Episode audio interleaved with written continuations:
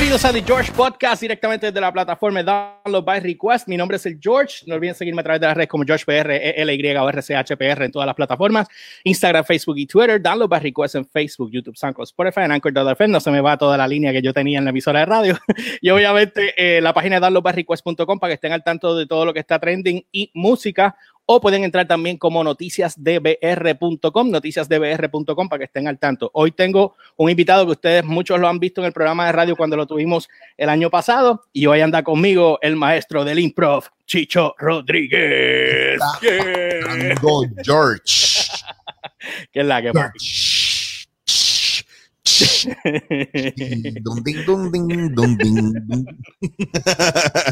¿Qué es la que hay? Tipo, todo bien. Diablo, lo único que no me preparé para esto fue un té o un cafecito. Ah, fíjate, yo me preparé con un palito. Yo me preparé con un palito. No tengo hielo ni agua de coco, pero tengo ahí un whisky. Esto es lo que estoy dando yo, un whiskycito. Mm. yo, lo cojo con calma, yo lo cojo con calma, muchachos. Me, me, meto ahí y no, no salgo. Yo estoy, estoy hay días que me cojo break, pero hay otros días que esta, esta cuarentena me tiene a mí en, en una mamel de que o como mucho o bebo mucho. Yo estaba rebajando y de momento empecé a aumentar otra vez. Eso me tiene a mí un estrés bien encojonado. Dímelo, dímelo que yo hasta el sol de ayer ah, he bajado 50 libras. ¿En serio, cabrón? ¿En Coño, felicidades, brother. En esa, para que yo no lo he hecho público porque eso es una un trabajo personal que, que hay más gente que te la sabotea. Y a mí no me, yo no necesito gente alrededor mío diciendo, ¡eh! qué bueno por tu salud, espectacular. Ay, Dios te bendiga. Eso es lo que necesitas hacer.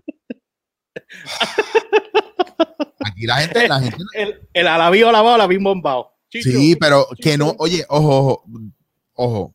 Eh, por favor, no se ofendan. No lo digo por la gente que de verdad está contenta por uno, pero es como la gente no entiende de dónde viene la gordura y la parte emocional realmente.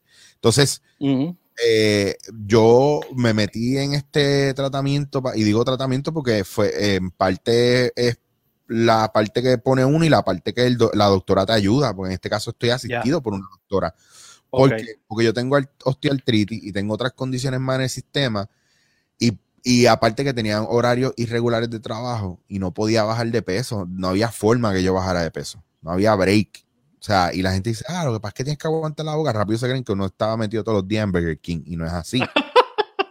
Entonces, mi, razón de engordar es la peor de las razones para engordar, es que no comía.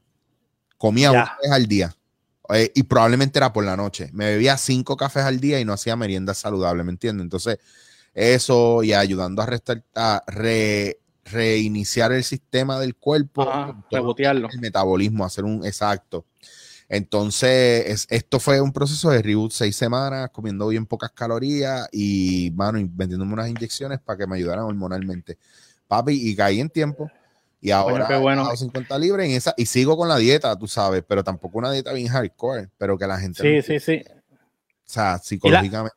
¿Y la, cafeína? ¿Cómo brego con eso?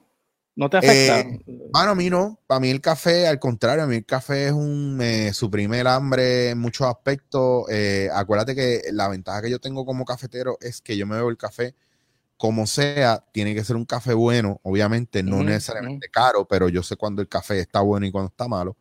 Eh, antes de yo hacerlo, porque usualmente en estos tiempos, pues, ¿quién, te lo haces tú mismo. Entonces, mi weapon of choice es la máquina de espresso o el B60, que es para colar.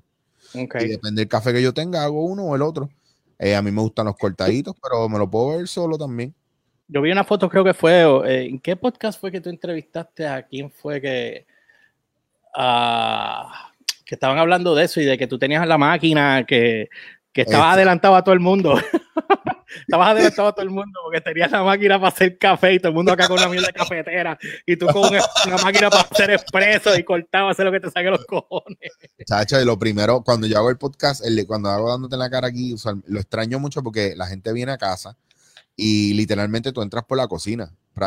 Bueno, le pasas por el lado de la cocina, tú un apartamento pequeño y em, el viaje es que la gente va directo a la cocina y ya yo tengo la máquina prendida, ya tú hueles el café y, lo, y antes de grabar lo primero que va es un café, sentarnos, hablamos hasta que ese café se acaba. ¿Quieres otro? Te hago otro. Y empezamos, empezamos la entrevista. Sí, que haces, haces un. Sí, que a veces. a veces la persona viene. Mm, las personas que yo invito aquí son amigos míos. No es porque sean artistas o no. Algunos son artistas, otros no son artistas. Gente que yo quiero, admiro, respeto, que me gusta conversar con ellos, gente agradable. Mi podcast es de gente agradable. PR de por medio o necesidad de, de tener al más cool del mundo mundial para que la gente me siga. Este Aquí todas las personas están al mismo nivel y son importantes. En dándote en la cara, la visión es esa. Todo el mundo, todo el mundo es un artista, punto. ¿Ese intro lo hiciste tú? ¿Cuál? El de. El de dándote en la cara. Eh, el, físico, el, ¿cómo te digo? El, que, el, que, el intro, a mí me encanta el intro tuyo de la música y me encanta lo visual, cómo trabajaste el arte. O sea, e, e, eso te identifica a ti, puro, puro, puro tú. Y a mí me encantó eso. Pues mira, ese intro, ese, esa canción es de los petardos. Eh, y es, de los petardos. Eh, se llama una canción se llama Candela, que es una de mis canciones favoritas, los muchos de los petardos de allá del área oeste. Eh, Macoyo, mi hermano de Moca, ese es mi pana de muchos años. Y está brutal, porque yo los conocí, ya yo sabía de ellos cuando ellos eran Ícaro Azul, la banda era Ícaro Azul. Sí, sí, me acuerdo de Ícaro. Y después de eso, Ana entró a, estudiar, más estaba embarazada y bueno, un sinnúmero de cosas, este, pero más importante, entró a estudiar y ellos, en lo que ella estudiaba, pues montaron los petardos y se fue, se hizo otra cosa. Tú sabes, y esa, y esa, esa música la usaron para, para mi verano con Amanda y yo puse a escuchar más y me jugué mucho, mm. mucho, mucho con ellos. Y mira, Macoy y yo cumplimos el mismo día, noviembre 13. Pero ah, tú eres escorpión. Tú eres escorpión. escorpión, papi. Pero él es 35 años mayor que yo. yo soy más joven. yo el mismo mes, pero yo nací el 27 y tú el 13. Ah, pues tú tiras para el próximo signo ya. Yo soy Sagitario ya. Exacto, sí. Estamos, ahí. Mi mejor amigo es como tú, escorpión ahí. Sí, se llevan bien. Mi hermano y yo nos llevamos bastante bien. Digo, ya vive en Florida, pero ella es Sagitario. Sagitariana. Sí, Somos los mejores. Mira, ven acá, entonces, ¿cómo tú trabajas? O sea, ya que estamos hablando del podcast, pues entonces pues lo cojo por ahí mismo. Tú tenías, ya todavía, yo me acuerdo que tú estuviste en un momento dado haciendo podcast en el estudio de Gaby. Después, bueno, pero, pero ya tú tenías podcast antes, ¿no? Yo, empecé dándote en la cara cuando yo vivía en España, en Barcelona. Yo tenía un roommate, un roommate puertorriqueño y él y yo hablábamos de muchas cosas que estaban sucediendo en Puerto Rico y en el país, etcétera, etcétera. Y ya, y dijimos, mano, hay que hacer algo. Y le empezamos a meter a, a lo del podcast súper primitive, ¿me entiende? Lo más primitivo posible. Tenemos la computadora, pero ¿cómo le metemos audio? Ah, pues vamos a grabar la voz aquí, acá y pum, y él después editaba en otro lado. Y los íbamos subiendo a, a Bandcamp. Eh, cuando en ese entonces era en Bandcamp, en Bandcamp no, en, en SoundCloud. Lo subimos. SoundCloud. Yo lo subo todo ahí también. Pues ahí era que estábamos metiendo todo eso y está, está brutal porque cuando yo me vengo para Puerto Rico, yo lo quería seguir y lo empecé con unas amistades, incluyéndola a él. Entonces, esa dinámica y lo que estábamos hablando era tan hardcore que mucha gente lo hace ahora, pero en ese entonces, cuando yo lo estaba haciendo, me cayeron muchos chinches. ¿Por qué? Pues porque hablaba crudo. Incluso llegó un momento donde hablé súper crudo, sin tirar nombres al medio y, una persona me llamó y se lo cogió personal y no tenía ni que ver con esa persona. Ah, pues eh, bien. y se lo cogió súper personal y como que dejamos de ser panas, éramos bien panas y dejamos de ser panas porque hablé sobre la comedia del país y dije que era una mierda. Dentro la comedia de Puerto Rico, tanto en televisión como en, en, fuera, los stand-up, los shows, Mira, es bien poco lo bueno, mano. Es bien poco lo bueno. ¿Sabes por qué? Porque no es que yo sea mejor que tú o no, es que aquí nadie se educa, aquí nadie está por encima de nadie, aquí nadie, no, o sea, todo el mundo es, el, el, más duro de esto. Y hay cuatro pendejos que se lo maman y ese es el más duro. Y yo me siento lo veo y no me da gracia. sí, te entiendo, te entiendo. Entonces es como, pues, hermano, y, el problema no son ellos, soy yo, cabrón. ¿Sabes por qué? Porque yo estaba en Japón, en Perú, en Colombia, en Nueva York, en Barcelona, en, en, en, en México. O sea, yo he visto tantas cosas que llegarme a mí es bien difícil y la gente no entiende eso. La gente quiere que a la mala, eh, pues tú se los mames y yo no nunca así. Si no estuviera, si no sería súper famoso ahora, cabrón. Bueno, yo, yo, yo soy, como te digo cosas, yo me río mucho. Yo me río con cojones. Yo creo que eso tú lo has visto en todo desde que nos conocimos. Este, claro. Es que eh, pero hay cosas que sí, yo he visto. Hay cosas que, por ejemplo, yo, pues sí, no me da gracia, no me da gracia. O sea, no, no puedo, no puedo ocultarlo, tú sabes. Pero personas así que digan las cosas así en la cara que yo he visto, eres tú y Gaby. Gaby es otro que le vale verga. Pero sabes en mi plataforma y digo lo que me saque los cores. Y te, y te, lo decimos en la cara y no quieres ser nuestro amigo y no nos importa. Necesitas como nosotros para que crezca y te desarrolle. Sí, ¿sabes por qué? A, a, mí, yo viví en una época donde no te estoy diciendo que eso hay que hacerlo. Lo que pasa es que la gente a la buena no entiende. A la buena, ¿tú sabes lo que entienden? Es que ellos son mejores que tú. Tú los tratas bien y ellos son mejores que tú. ¿Sabes a cuánta gente me han salido con cosas? Yo siendo caballeroso, respetuoso, super nice con ellos y un, día están virados, me salen con algo y yo los paro y digo, wow, wow, espérate, ¿qué pasó aquí? ¿A quién tú le estás hablando así? Tú me estás hablando a mí así. ¿Por qué si yo soy un caballero contigo, yo soy respetuoso contigo? No, no, baja, baja, baja, baja. No grite. Bájale. Se alteran también. Tu problema no es conmigo. Y entonces, ¿qué pasa? Cuando me les paro así, ah, Chicho es un huele bicho. No, un huele bicho eres tú. Entonces, yo lo que le digo a la gente, y, es bien loco porque yo estaba hablando, eh, eh, eh, mira, Michael puso un comentario, la comedia aquí no vale un carajo. Yo te voy a decir por qué, Michael. Ya mismo yo te voy a decir por qué. Y perdona que te cambie el tema, George. Yo sé que siempre. No, papá, tranquilo. Aquí, tú sabes que yo esto, dale para atrás y después jalamos para adentro, tranquilo. Lo vi con el rabito del ojo y dije, uh, yo te voy a decir porque aquí la comedia Pero oye, eh, vas a escribir cuando escribas nada, tú tira para adelante, olvídate eso. pues, esto es otra cosa, dale. Pues el viaje es, el viaje de todo esto es que la gente necesita que le digan la verdad en la cara. Y yo, yo estaba hablando por teléfono con un pana de eso. Dice, nosotros nos pasamos mucho tiempo halagando a la gente, pero la gente necesita que les paren el caballo de la misma manera que te dicen un día sin conocerte. Digo, disculpa, en mi humilde opinión, no quiero ofenderte, pero eh, estás muy gordo. Tú ah. sabes, como... Pues mira, en mi humilde opinión, yo, y sin ofender, yo entiendo que tú tienes razón, pero tú eres fea con cojones y no es que yo te voy a cambiar. Ah, que porque te encojonas conmigo y me sales así porque tú no me conoces y me estás diciendo gordo como si tú tienes permiso para decírmelo. Ajá, verdad o no, yo no te lo voy a restregar en la cara. Tú no sabes si me comí algo y me cayó mal. ¿Me entiendes? Son ese tipo de cosas, esa, esa jodera. Eso es lo que yo digo que, que hace que tú tengas que parar a la gente o la gente que te dice, mira, este, que me pasa mucho Chicho, yo sé que estás ocupado y sé que tienes que estar súper busy, pero mira, es que necesito un favor tuyo. Y yo, espera, espera, espera, espera. Y ya lo he hecho dos o tres veces. Espera, espera, espera, espera. Si tú sabes que estoy busy, ¿para qué me vas a preguntar pedir un, ajá, pedir un favor. ¿Por qué me vas a pedir un favor? No, lo que pasa, espérate, no. Pues entonces no te importa, pues no venga a decirme que tú sabes que yo estoy ocupado. Lo que me estás diciendo es, yo sé que estás ocupado, pero me importa un bicho porque lo mío es más importante que cualquier cosa que tú tengas. Y no te lo voy a hacer. Y lo he hecho como dos o tres veces, ha sido bien desagradable, pero la persona ahora sabe hablarme mejor. Bueno, la única persona de mayor. Ven acá. Y esa parte, digo, y volvemos para el podcast ya mismo, pero ya que te fuiste por ahí, pues voy a agarrar por ahí.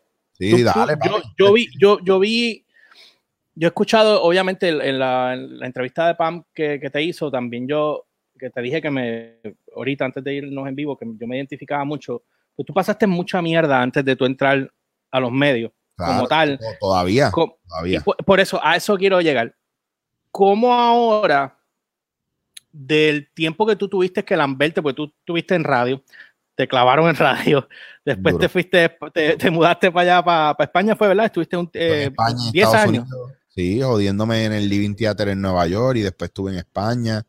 Eh, no fue fácil, son cosas fáciles.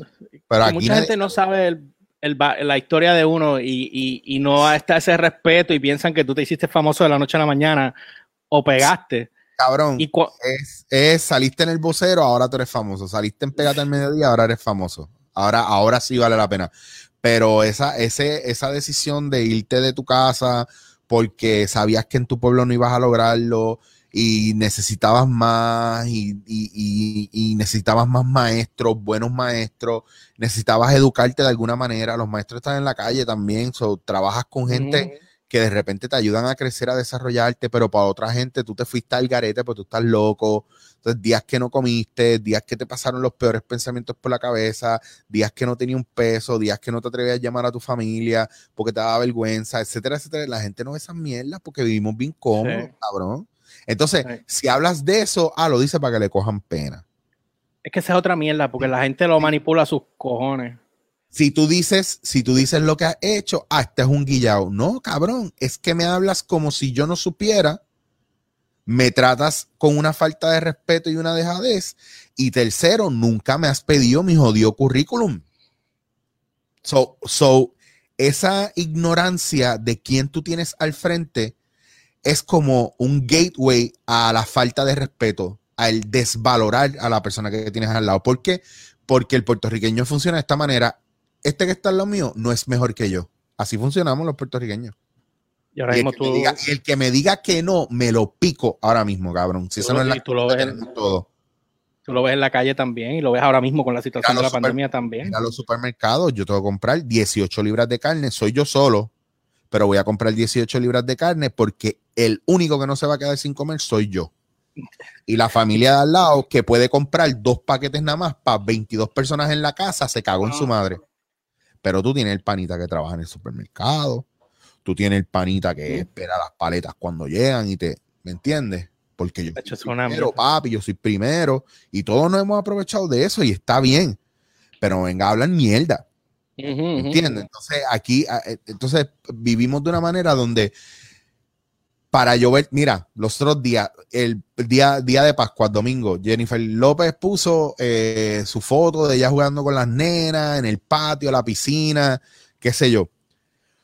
Todo el mundo, todo el mundo mama bien duro, J-Lo, esa es la dura, la mostra, la perra, la que esto, hacho, papi, ella es puertorriqueña, un bicho, ella no es puertorriqueña, vaya, Exacto. es puertorriqueña, esto y lo otro. Pone la foto de sus hijas en la piscina corriendo Easter Sunday. Hacho, la vida es rico Qué clase guilladita, chacho, así cualquiera hace cuarentena. Mira qué jodidos envidiosos, cabrón, sabiendo DeGeneres le pasó igual. A Ellen DeGeneres le pasó igual. No sé si lo viste. No vi el de, tengo que verlo. El, de Ellen, el de Ellen la barrieron y también Ellen sí eh, vino de bien abajo, pegó bien cabrón y después terminó en el piso otra vez bien duro y volvió a levantarse estaba. Ajá. eso. Pues entonces la maldición, la maldición de ser figura pública es que... Ser exitoso. él es, el, ojo, depende, porque también el éxito es It's on the eye of the beholder. Bueno, sí, pero también de, eh, tú, puedes, tú puedes dividir cómo tú quieres ser exitoso, porque tú puedes ser exitoso y, medirlo por la parte económica, o lo puedes medir por fama, o lo puedes medir por alguna tontería, otra cosa, no tiene que ser. Lo puedes medir simplemente porque hiciste en tu vida ya todo lo que querías hacer y ya está. Exacto. Y todo lo demás un plus, ya. Lo que pasa es que la gente aquí piensa que éxito es pues eres famoso, tienes chavos con cojones y, eh, ¿verdad? Y, qué cabrón estaría, ¿verdad? Que venga Ellen DeGeneres y aparezca muerta en su casa porque se suicidó con una carta que diga, me maté porque tengo fama, tengo dinero, pero la gente piensa que eso es malo. Me maté porque mis fans me odian por tener éxito. Porque si yo me fuera a quitar la vida en esta etapa de mi vida, yo diría, me quité la vida porque, porque no importa lo que yo haga, para todo el mundo está mal es una mierda. ¿Me entiendes? Entonces la gente después pregunta por qué la gente se quita la vida y por qué la gente, por qué pensamos que lo de afuera es mejor. Mira, por ejemplo, Michael pone ahí que tiene que ver Saturday Night Live para que aprendan lo que es buena comedia. Mi hermano, aquí hay gente que son, están más duros que en Saturday Night Live y la única razón por qué no pueden hacer nada es porque los libretistas en este país, la mayoría son una mierda. Se hacen las cosas con el culo. Ah, no hay tiempo de preparación y no están cogiendo gente preparada en el arte de cine, teatro, cogen gente cómica. Y ojo, lo más importante, quiero que entienda lo más importante, el problema nunca es quien está frente a cámara. El problema son los directores y los productores de esos segmentos y de esos programas, porque ellos siempre te van a decir, no, ese no es tu público, no, esa, a esa, la gente no le gusta eso. Te ponen un stop en el momento. Sí, me pasó a mí, me pasó a mí. Pues. Yo traté de hacer mil cosas eh, de una manera y, siempre o tenía alguien que me ponía el pie. Claro. Porque, Porque después te contaré una historia que me pasó, que, me ofrecieron algo bien cabrón y dije, esta es mi oportunidad para meter. Y vino, vienen dos personas de otro lado, hicieron así, ¡plac! Se cruzaron. Claro. Y George se jodió. Y te ven por ahí con más panes y te quieren dar beso y abrazo. sí, lo hacen. lo hacen. Que es la cosa más mierda. Claro, pues somos unos cabrones. Por eso yo no peleo ni, ni, por, ni por mujeres, ni por, ni por estar frente a cámara. Cuando tú hiciste. por COVID, así. Cuando tú hiciste eh, improv y tú te, te, enfocaste ahí, anteriormente tú habías hecho televisión también, ¿verdad? Llegaste a hacerlo. Ya, lo que, yo, yo había hecho teatro. Estaba probando televisión cuando empecé en improv. Y de ahí no he dejado de hacer improvisación. He podido dejar de hacer de todo lo demás, pero improv jamás.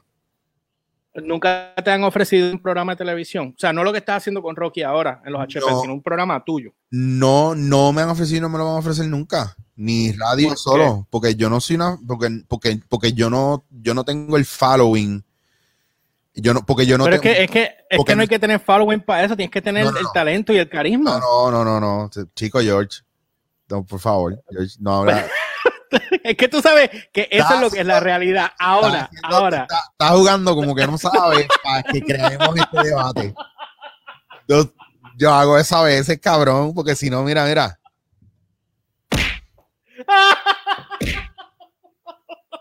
Vamos, ¿qué está pasando aquí? Espérate, porque eso fue como que. Mira, este.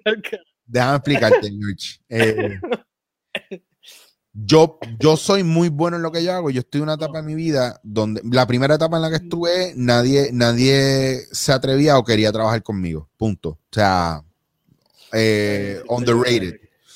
Yo estoy en una etapa en mi vida donde todo el mundo me quiere en sus proyectos porque yo hago sus proyectos mejores en muchos aspectos.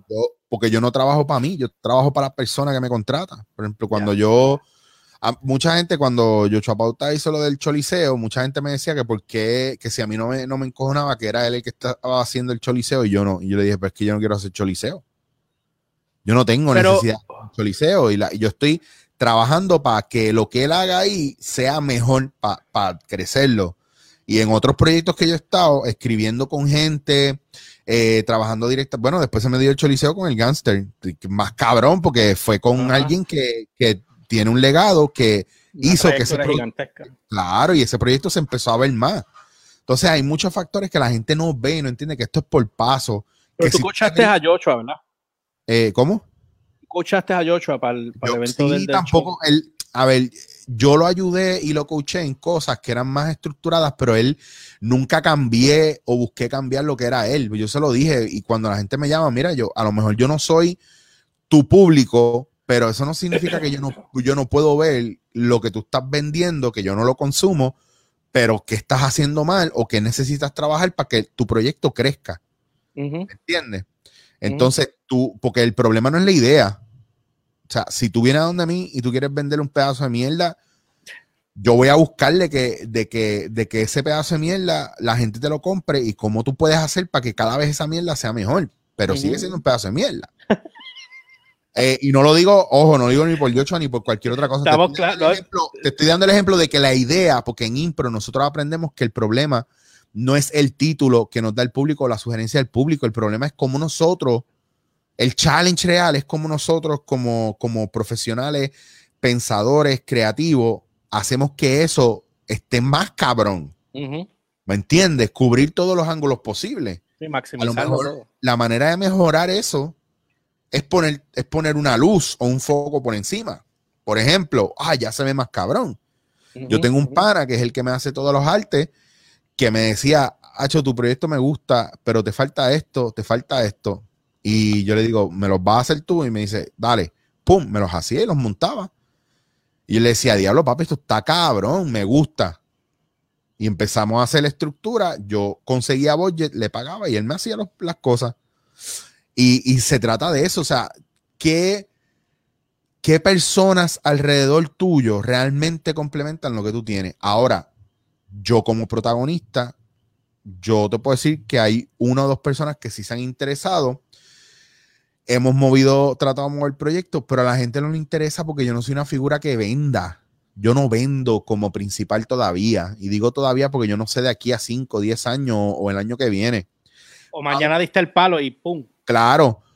Aunque hay momentos donde he probado que sí lo puedo hacer. Por ejemplo, ves El Hijo Perdido y El Hijo Perdido es una película que yo coescribí, que yo ayudo a dirigir, que yo ayudo a mis compañeros, que yo hice la, la mayoría de la selección de casting, muchos de los personajes y los actores que están ahí esa pieza fue escrita para ellos, para esos mismos actores, yo pensando en ellos. Entonces, ahí ves otro tipo de talento. Yo fui el protagonista en un cortometraje de Modesto Lacen, de todos sus panas que son todos actores, él me escogió a mí, out of the blue. ¿Me entiendes? Hay unos proyectos, pero desafortunadamente muchos de esos proyectos no han trascendido. Yo me gané mejor actor por el proyecto de Modesto en un festival de cine en Nueva York y a nadie le importó se rieron de mí cuando se enteraron los, medios que pudieron haberlo movido. Sí, eh, Claro, y en una semana, mira, pum, se cayó. Panas míos relacionistas públicos que siempre me han dicho que están ahí para mí, me pudieron haber hecho una nota para yo, para moverlo. No me ayudaron, tenían sus problemas personales. Pero yo sigo estando aquí, el más pana. Esa mierda de yo estoy aquí para ti, vamos, tú eres el mejor. Cabrón, y la mierda es que tú les dices a ellos, dime en qué momento tú estuviste para mí. Y te mencionan uno de 700, ah, me los vas a sacar en cara porque rápido se defienden.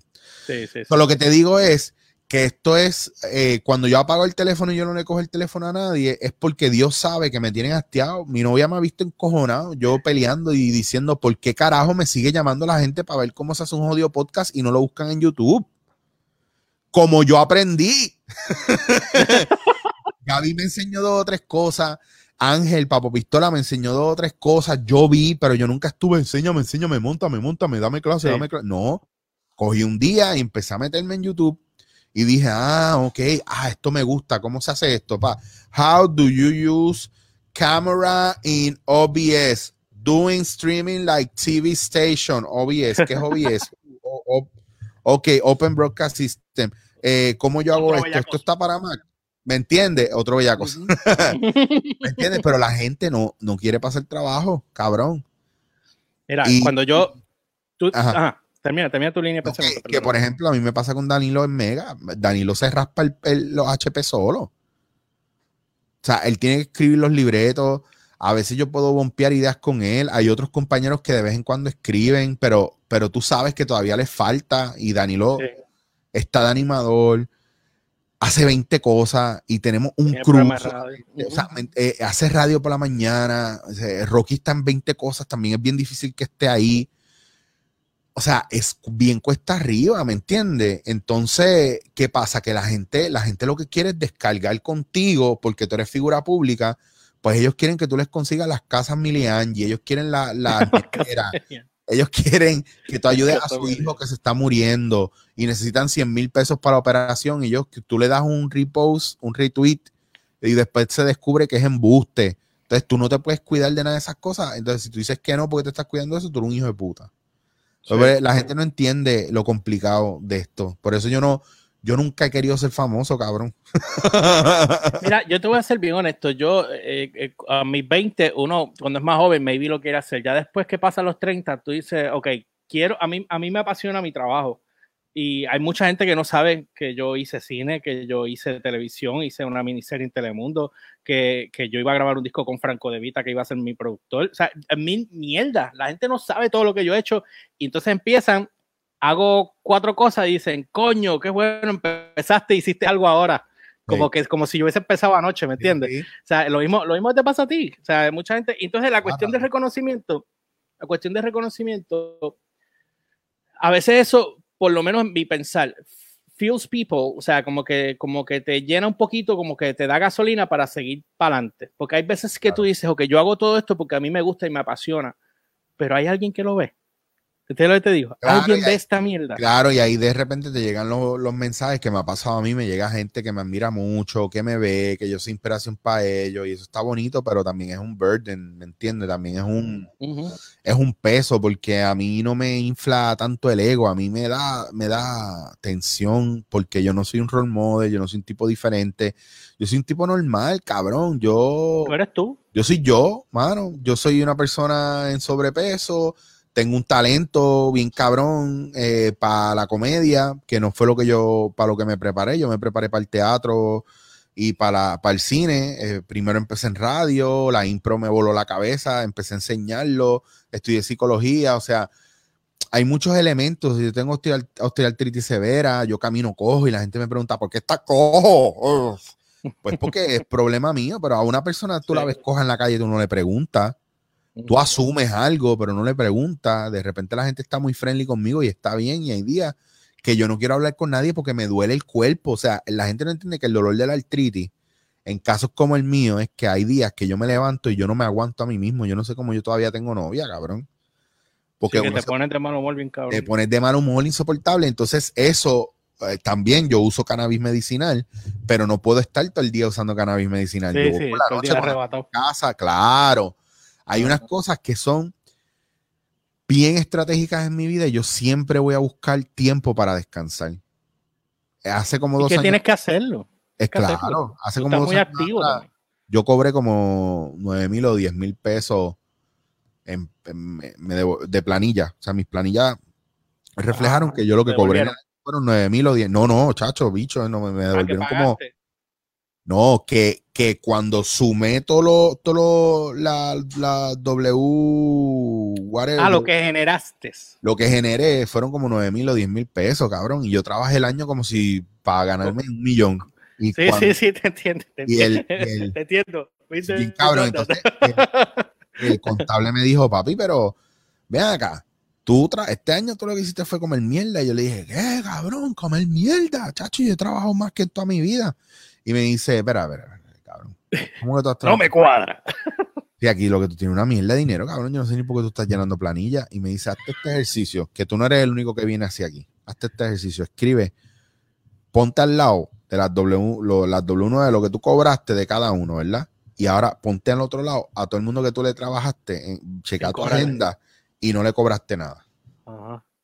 ¿Me entiendes? Y, y, cuando veo, el 70% son panas que te piden, que te piden y están para la caridad, para que tú los ayudes y pidiendo como el que pide chavo en la calle.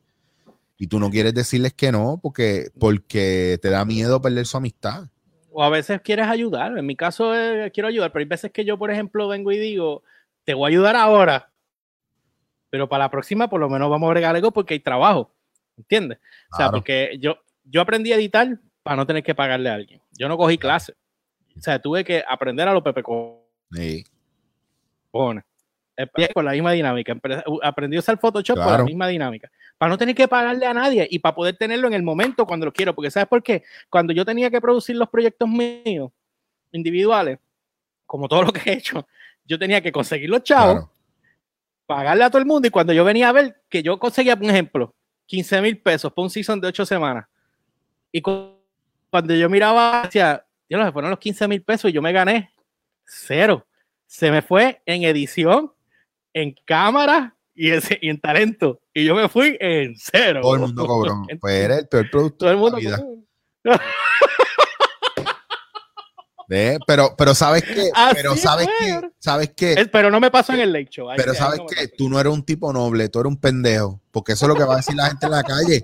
Sí, eso es lo que va a decir la gente en la calle. Tú no eres tú no eres noble, tú eres un pendejo. Hacho, tú eres un pendejo y se van a reír de ti, se van a burlar de ti. Ahora, coges 10 millones de pesos porque hiciste un contrato con el gobierno y estás cogiendo pendejo a todo el mundo y hacho un caballo, papi. Esto es un caballo. es todo al revés, todo al revés. Oh, oh, ah, es un pillo que se vaya preso. Cabrón, pero es que yo era una persona noble y te burlaste de mí, es que no entiendo qué quieres de mí. Ajá, ajá, ajá. ¿Entiendes lo que te digo? O sea, sí, sí a mí me falta bien poco y, no te sorprendas si un día sale en la coma o algo así, que, que es más, déjame, cuando tú veas cuando tú, cuando tú veas esto. Cabrón.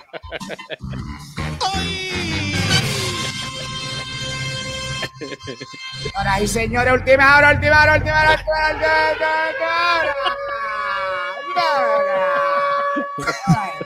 hora. Señoras y señores, el comediante Eric Rodríguez, señoras y señores, lo han visto. escupiendo una señora 88 años en la cara. Porque voy a empezar a la gente que se me para al frente con estas sandeces, yo les voy a escupir la cara. y días que yo quiero hacer eso. Que, que se sienten, que estoy comiéndome yo un pedazo de carne con mi familia o con mi novia o con alguien y estoy a mitad de mi comida disfrutándola. A lo mejor he tenido un día difícil y se paran para pedirme una foto y no les importa. Y, y viene el más gracioso de la familia, que puede ser el papá, el tío o el hijo con problemas mentales, porque usualmente no, por, no porque tenga problemas con la gente de problemas mentales, es que hay gente que parece que son peores que eso, que están al garete. Ah, dale, que nos tenemos que ir, sacate la foto con nosotros, avanza. Y me lo han hecho un par de veces y yo, y yo he dicho... Ah, Como si tú no te viera. Ah, pero te vas a poner así, que huele bicho, pero que huele... Mira, este huele bicho este, no se puede sacar una foto, es muy bueno pasar. Cabrón, es un papelón y tú no puedes decir nada. Porque eres un huele bicho. Si lo haces, eres un huele bicho. Ese es el problema más cabrón. Claro, entonces te digo, yo hago el podcast y el podcast lo. Sí, mira, tengo panas que me pudieron haber puesto el podcast hace tiempo en televisión. Tengo panas que han visto lo que yo hago y como entrevisto a gente. Nunca me van a dar un programa de televisión, cabrón. Me lo voy a tener que producir y hacer yo. cabrón, eso es lo que he hecho yo. Voy a tener que hacer. sí, tienes que ser un kingpin de la vida. Este, me pregunta que si tú ves los Lino, sí, sí, yo veo los comen, pero los de cuáles? Los de aquí sí. Están todos ahí. Ahí Lebron me dijo que sí, que soy un pendejo, gracias. Este, el otro. eso huele tranca, eso huele tranca. ese es el vecino, ese, es el, ese, es el, vecino mío.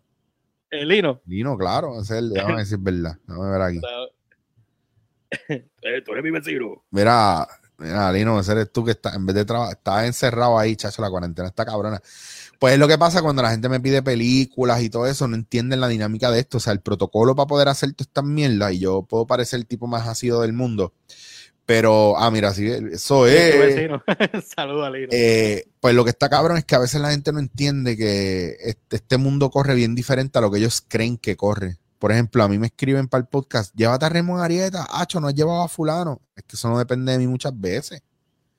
Yo he, pedido a, yo he, pedido a, Draco Rosa, a Ricky Martin, yo he pedido un montón de gente, pero los PR se los van a dar o a gente que tiene un montón de gente en caso de redes, en caso de redes, o se lo van a dar a alguien, alguna figura pública que ya tiene redes, que están moviéndose y que tienen muchos followers. Total, para que para tres minutos de conversación y después resto en otras mierdas.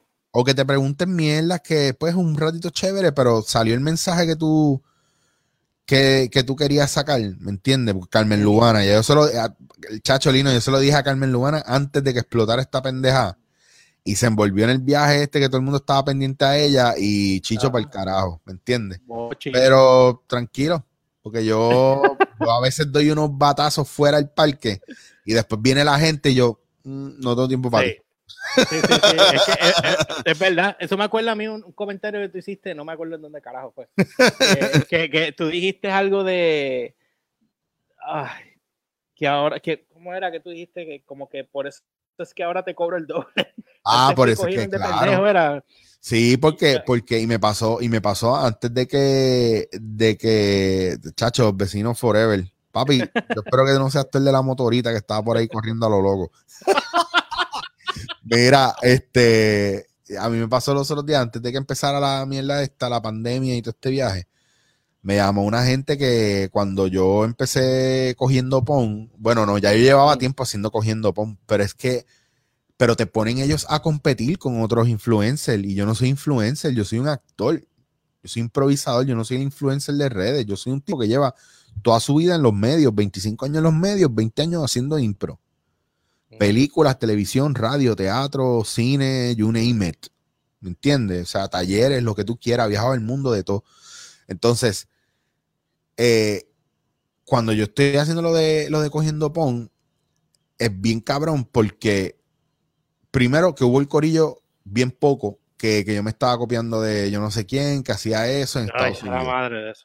Entonces yo digo, pues si no es lo mismo, porque puede ser el mismo medio de poner una cámara en el carro y entrevistar y hablar con alguien, pero después de mí salieron un montón que hacían lo mismo que yo.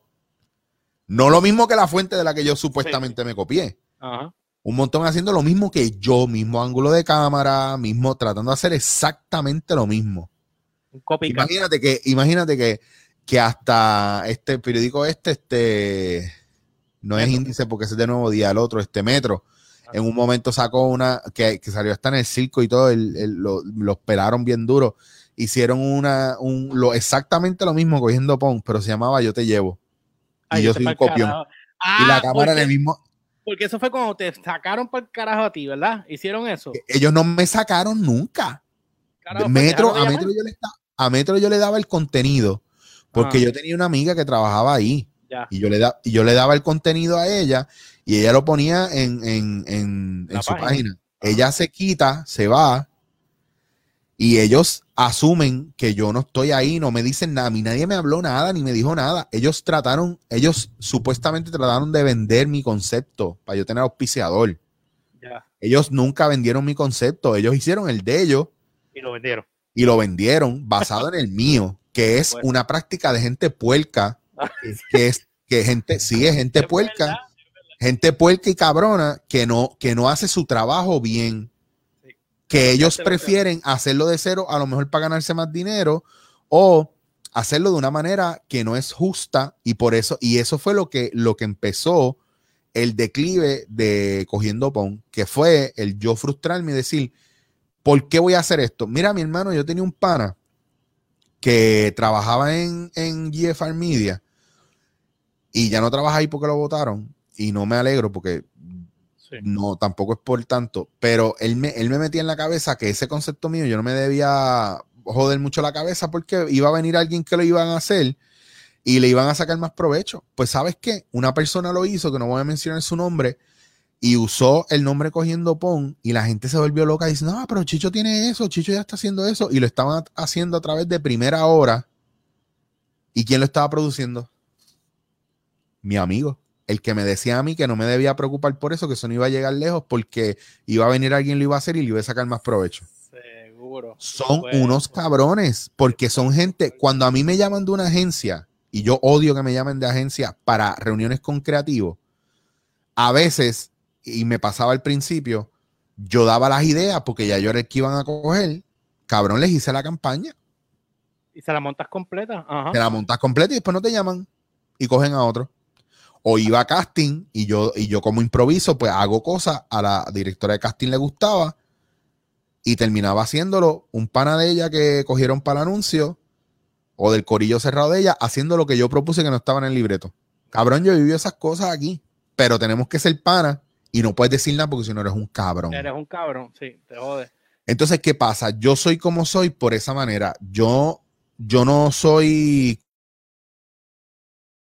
Parece bien no, mano, yo estoy por mí, para mí, para mi familia, y yo ayudo a quien yo puedo ayudar. Yo no te voy a dar más de lo que yo puedo dar, porque yo también me enfermo, porque yo, yo pago mucho en medicina, en doctores por mis situaciones.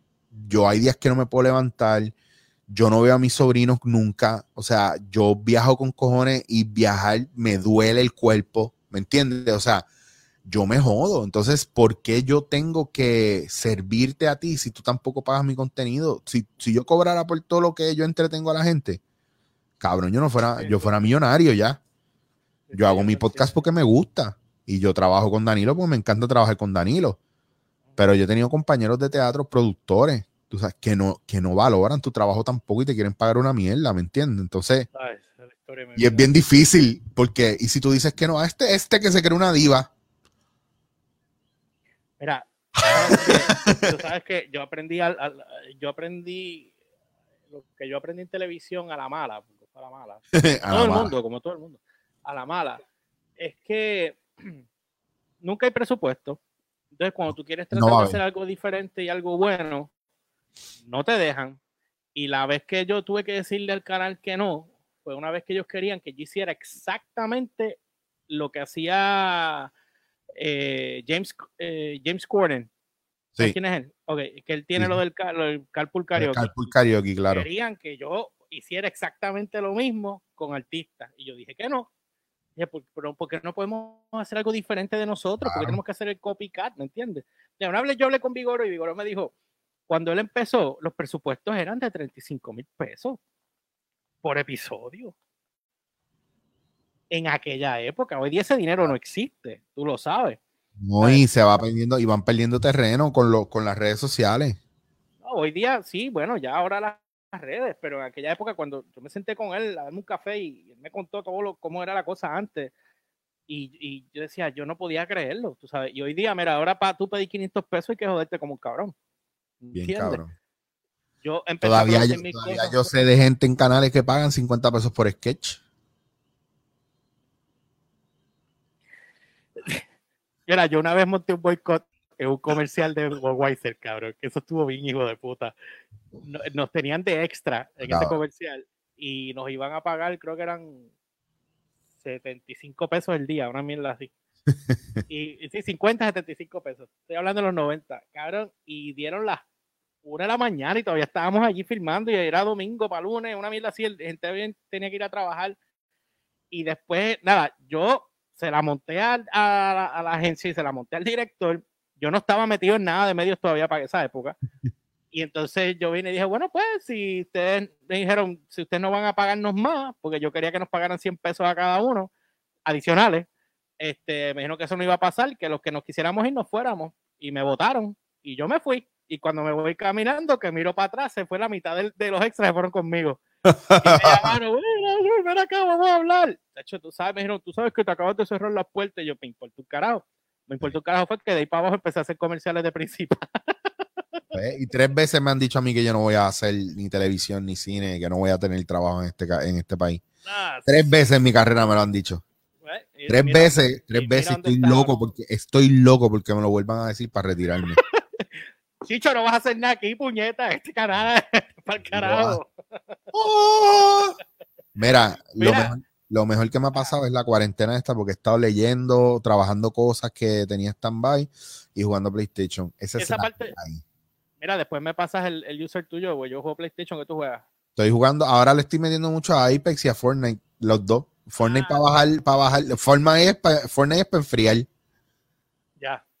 Y, el, el, esas mierdas de, de Army que ustedes juegan y Ghost y Call of Duty, yo no juego esas mierdas, es mucho testosterona para mí.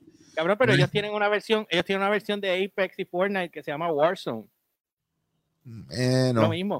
No, pero no tiene los colorcitos lindos que tienen Fortnite. Sí, yo sé. A mí Apex, que, ahí, me, ahí, me, tripeaba mucho Apex, pero para que Apex me sacaba por el techo, pero nunca podía matar a nadie, cabrón. Era un milagro. Papi, mira, yo no es que esté el más duro del mundo. Y cambiaron el mapa y me encojoné. Cuando cambiaron el mapa y pusieron esa mierda de nieve, me sacó por el techo. No es que yo esté más duro que todo el mundo, pero yo no estoy más duro que todo el mundo. Jamás en la vida.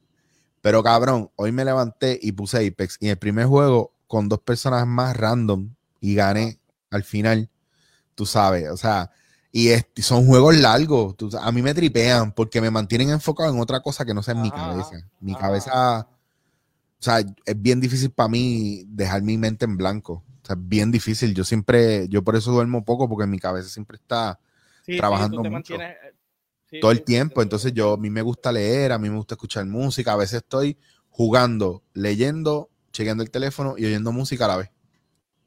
Multitasker. Sí, yo, yo, yo, ahora mismo, eh, eh, el, juego de Apex, para terminar con lo de Apex, yo gané creo que una vez en mi vida, Claro, porque tú eres, tú eres es como la impro, tú eres tan bueno como los compañeros que tenga. Yo me puse a jugar con otros dos panas míos que son close y soqueamos. Hicimos seis juegos y en seis juegos duramos menos de dos, tres minutos.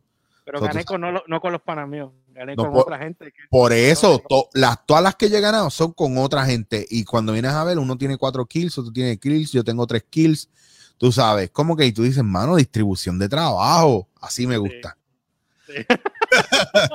y no he, bajado más, no he bajado más juegos porque no le quiero meter más, pero. Cabrón, pues yo, yo no tengo Apex, yo lo borré para el carajo porque me consumía demasiado espacio. Fortnite, los chamaquitos me tenían. Yo muteo a todo el mundo, mute. Yo oigo a alguien hablando. No con eso, no con eso, no es con hablar, es, es con la cuestión de, de, que son unos animales de duro. que ah, no, las paredes y, yo me perdía, yo decía, siempre me pues ya, Ya, ya, yo le saqué el truco a esa gente, ya yo me he ganado un par de juegos de esos, pero haciendo las trampas más cabronas del mundo. no puedes jugar fair con ellos, porque hay algunos que están en computador y están súper diestro y con control es otra cosa. animales. Mira, en la parte esta de, cuestión creativa, ¿cómo tú te has puesto entonces ahora a bregar con la situación? Esto, esto, lo que pasa es que la gente tiene que, la gente tiene que aprovechar los momentos y tienen que dejarse de mierda y aprender a dejar ir. Ya, ya tienes que dejar ir tu momento de producir. Esto no es momento necesariamente de producir, es de preproducir o de prepararte para lo que viene. Entonces la gente vive en miedo y vive anticipando el futuro, pero a, la manera inversa que lo hace Panasonic.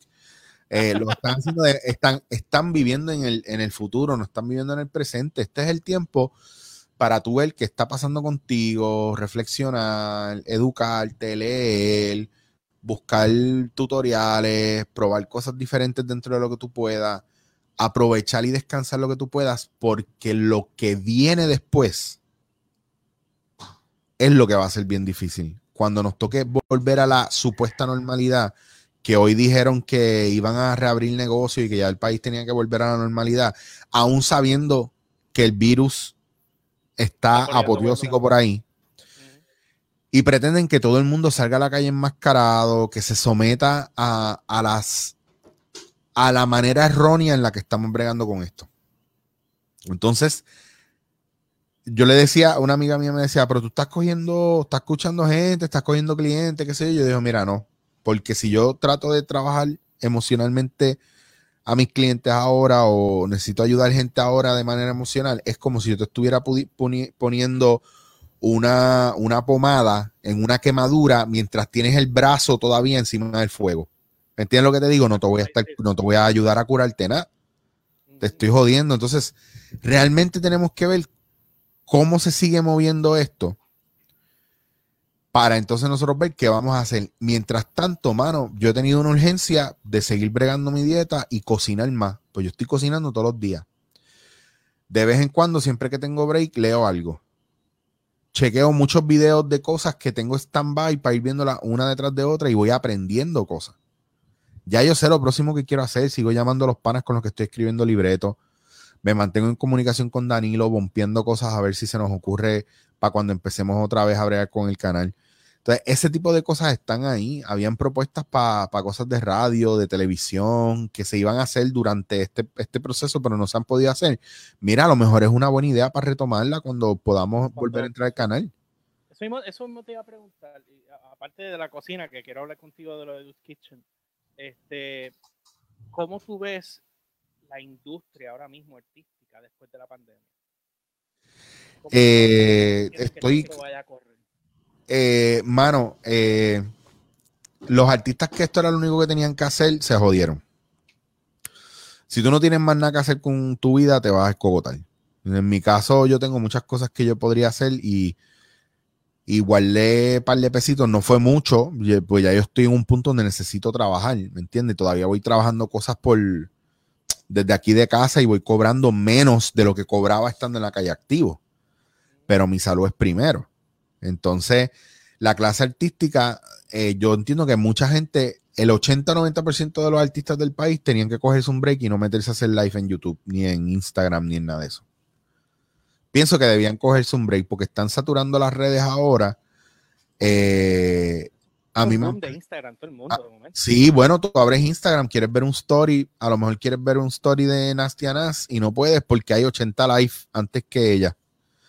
Y no puedes ver, o sea, cocinando un huevo frito mientras tú elqueas, tú sabes. Mm, ¿Qué pasó? Mismo, ahora mismo, el único que está haciendo un live de la gente que yo sigo es Rocky. Sí, pero Rocky está, acuérdate que Rocky está él en la emisora yo sé que tiene la emisora, que de eso quiero hablar contigo ya mismo también. Claro, que eso. los otros días yo tenía como cinco personas haciendo live. Sí, yo te. Y cuando llega viernes, sábado y domingo, cabrón, olvídate, yo apago el teléfono, yo apago el teléfono. Yo estoy, hasta ahora, con los clientes estoy bien. Entonces, no, ya yo sé cuándo yo tengo que prender el teléfono y cuándo no. Pero a veces si, si, chacho, te lo digo, te abruma. Entonces, mira esto, todo el mundo te llama para, que, para hacer un live contigo. O sea, ellos quieren hacer un live, pero no pueden hacer el live solo. Necesitan entrevistar a alguien, alguien que les haga contenido. So, si tú me llamas a mí y yo estoy haciendo esto, yo, yo te, tú y yo estamos creando contenido juntos para tus redes. Ok, cool. Ya te dije que sí a ti, pero es que mañana me llama otro. Pasado mañana me llama otro. Que vaya, güey, tú y yo venimos hablando de esto. De sí, no te estoy tirando, cabrón. No, no, yo sé, yo sé, yo sé, pero de hace meses, porque yo quería que tú fueras para el estudio. Cabrón, eres. Porque yo quería que tú fueras para el estudio.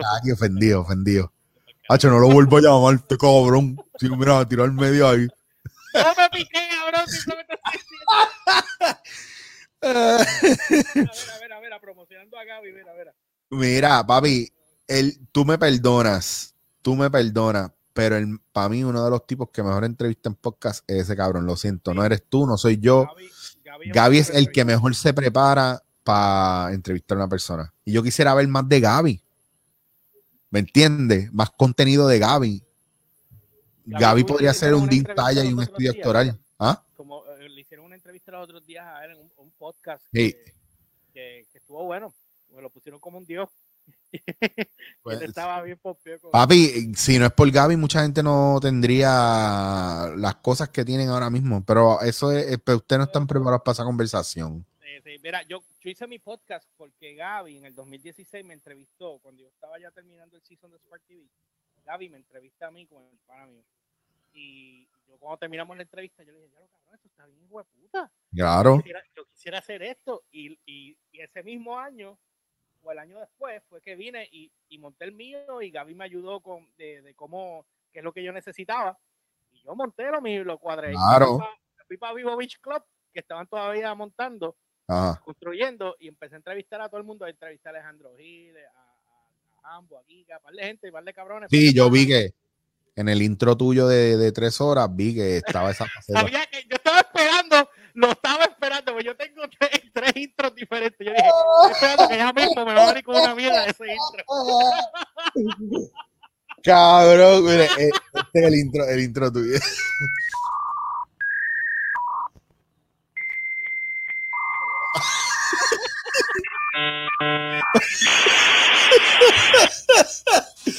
No, pero tú sabes, tú sabes que, tú sabes que yo hice el intro mío de, de, 10, de 10 segundos solamente porque me la montaron bien duro, porque el intro de dándote en la cara es más largo, dura un minuto.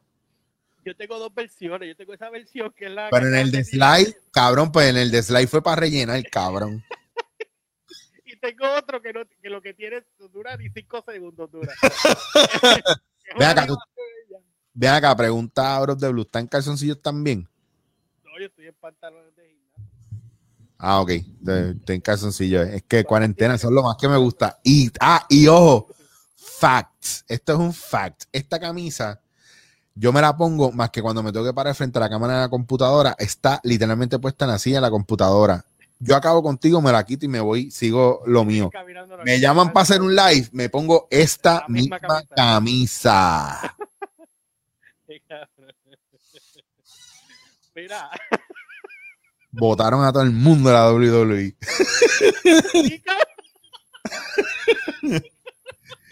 eh, permiso, Mr. McMahon, eh, para renovar el contrato para la próxima temporada. Ah, oh, ok, bye. a Rusev lo votaron bien duro también. Está cabrón, mano. Estamos... Dejaron a la mujer por lo menos. Sí, bueno, pero, está eso. Papi, esto, esta pandemia es para que la gente recuerde que las cosas no están escritas en piedra, cabrones. Cabrones. Yo voy a entrevistar a un pana mío, una entrevista, voy a hablar con un pana mío en un live, eh, maybe la semana que viene, que trabaja en Disney. Ajá. Y va a despedir más de 30 mil personas ahora. Cabrón, sí. la cosa está mala de verdad. Va a ser la mayor recesión del planeta. Porque es, una recesión global, no es una recesión de Estados Unidos, en Europa, es una recesión global. De aquí van a estar los ricos y los esclavos. Y aparte, en un renglón aparte, los artistas. Ah, eh, estaba chequeando que, obviamente tú creas contenido para podcast, pero tú haces en YouTube. Yo mayormente te consumo en YouTube. Sí. A menos que vaya para la calle a caminar con la perra, pues entonces ahí te consumo. Pero el tú tienes tres mil y pico de personas en tu canal ahora mismo. En el de YouTube, me falta nada para llegar a diez mil. ¿Nueve mil algo es lo que tú tienes? Nueve mil algo. Me faltan como ciento y pico. carajo yo vi algo? No, eso tuvo que haber sido en Facebook, probablemente, porque Facebook yo no lo uso. A mí Facebook me lo tiene bien pelado. No lo borro porque, está, porque están mis tías ahí, mano. sabes que yo puedo monetizar en, Facebook hace tiempo. Yo no puedo monetizar en YouTube porque yo le tengo son 150 y pico de suscriptores. ¿En serio? Diablo, cabrón. Pero en Facebook, como ya tengo 14.200, pues puedo, puedo monetizar, pero no, pero no, no, me aprobaron, pero no sé hacerlo. Y estoy pues perdiendo chavo que no tienen ni idea. Pues mira, no, pero eso se supone que se quede retroactivo. ¿Tú crees? Sí, porque en YouTube a mí me pasó cuando mi YouTube, yo hice mi AdSense después de que yo estaba teniendo, en verdad yo lo que he cobrado de YouTube son como 200 pesos en toda la vida, ¿viste? No, tampoco es tanto, ¿viste? Como escucho chamaquitos con cifras de, ah, fulano recibe dos mil pesos al mes de YouTube, ah, pues cabrón, tiene 18 millones de personas. Mira, yo tengo 9.800, no, espérate, sí, 9.870 followers, eh, suscriptores suscritos a mi canal chichowashere.com, en YouTube Chicho Was Here. Eso es lo que yo tengo hasta, hasta ahora ahí. En YouTube tú tienes 9.870. Entonces en Instagram, que es la otra que yo tengo fuerte, eh, yo no tengo, yo tengo una mierda, por comparado a otra gente, yo tengo 42.600. Ah, que yo me oigo bajito, me están diciendo acá. Sí, te oyes bien bajito y tienes un, un pitío ahí, papi, ese cable Sí, se oye bajito. Eh, yo me oigo bien. Pues este cabrón tiene tanto equipo en la casa y no lo ha conectado. Pero, pero tú sabes cómo yo estoy corriendo esto, ¿verdad? Yo tengo el Roadcaster puesto y yo estoy con el Roadcast. Yo a, mí me llaman aquí el teléfono y, y, si yo estoy aquí sentado en la computadora, yo pongo el Bluetooth y, lo, y yo hablo por, hablo por teléfono con, el, con los headphones y el broadcaster, pues ahora te oyes mejor. Ahora me escuchan, sí, porque no me había fijado. Tenía el cable medio por fuera, una mierda así. No, lo que pasa es que yo uso. Yo uso esta mierda que se llama el Saramonic, esta cajita, ¿verdad? Ajá. Y esta cajita, eh, con esto que yo controlo, eh, yo puedo conectar cualquier consola o lo que sea. Claro, pues diferencia, cabrón, vamos a hacer esto otra vez. bueno, gente, gracias. Vamos a empezar. Eh, las tres personas que están conectadas, eh, quédense ahí que vamos a volver desde el principio. No el principio, no te la sabes. Pero lo me dijiste en el principio. Yo me enteré porque van diciéndolo acá. No, pero lo que pasa es que está, empezaste bien, pero fue como fuiste perdiendo. Gradual. Ajá, fue gradual. pues, pues, yo me di cuenta que la, la, la, intensidad de las luces que tiene, pues este tiene una luz verde y una roja, habían bajado, pero como que como nadie me dijo nada, pues no me percate. Y ahora como me dijeron, yo dije, ah, eso es la batería que se murió. Eh, está bien, pues ya, qué carajo, olvídate. Pero tú te escuchas claro. Lo, bueno es que, tú te escuches. Lo bueno es que yo no te he dejado hablar, que casi he hablado yo, así que. no, pero está bien, cabrón. eso se trata de esta mierda. Mira lo que puso Lino. Mira lo que puso Lino, que si la mitad de la entrevista no la entendía. eso fue cuando, cuando él entró, cuando él entró. ahora ya, eh, ustedes saben que estamos en de esto. Mira, este, háblame de radio, porque yo sé que tú tienes pasión en eso. Yo vi un video que Rocky había posteado no hace mucho, que tú estabas sentado allí en la casa de él, que ahora él tiene lo de 95X, que yo no entiendo, porque esa marca no, no tenía dueño. Yo creo que los dueños eran todos ellos y la y murió y desapareció y ellos la retomaron. Eh, yo me acuerdo 95X, eso, y transmitía creo que del oeste, yo creo que era. Yo no me acuerdo de eso, pero yo, pero sí. Lo que pasa es que yo no soy tan viejo, cabrón. Yo tengo 40 años nada más, tú sabes. No, yo sé, pero no es por eso. Lo digo yo por el sentido de, de que él empezó a ponerlo y yo me recuerdo 95X cuando yo estaba en la escuela. A mí me tripea bien, cabrón. Yo, yo, yo fui de los que lloró cuando se fue a Alfa Rock. Yo dije, se jodió ah. en este país. Yo sabía, el cuando, cuando, cuando, cuando 107.7 salió. Mix. Mix 107.7 salió, yo sabía que eso iba a ser un cáncer para la radio del país. Qué cabrón Yo sabía que se iba a destruir nuestra calidad auditiva. Por eso yo escucho los morning shows, algunos de por la tarde, pero nunca me vas a ver en el carro yendo radio. Siempre mi iPod, siempre Queen, Pink Floyd, Dream Theater. Hay días que voy, papi, hay días que voy. En estos días estaba hablando con mi novia de el Van Halen David Lee Roth y el Van Halen. Este, Sammy Hager. Ajá. No vamos a entrar en el Van Halen de Guy Chabón porque. No, eso no, eso no cuenta para mí. No tenemos que hablar de eso. No, es, un, es un ups, cabrón. Es un ups. Anyway. Él lo, lo, votaron cuando se supone que venía el concierto de ellos acá. Él nunca llegó. Eso, ¿ves? Por eso votaron. Y fue aquí en Puerto Rico. Y no estaba en la WWE. No estaba en la WWE.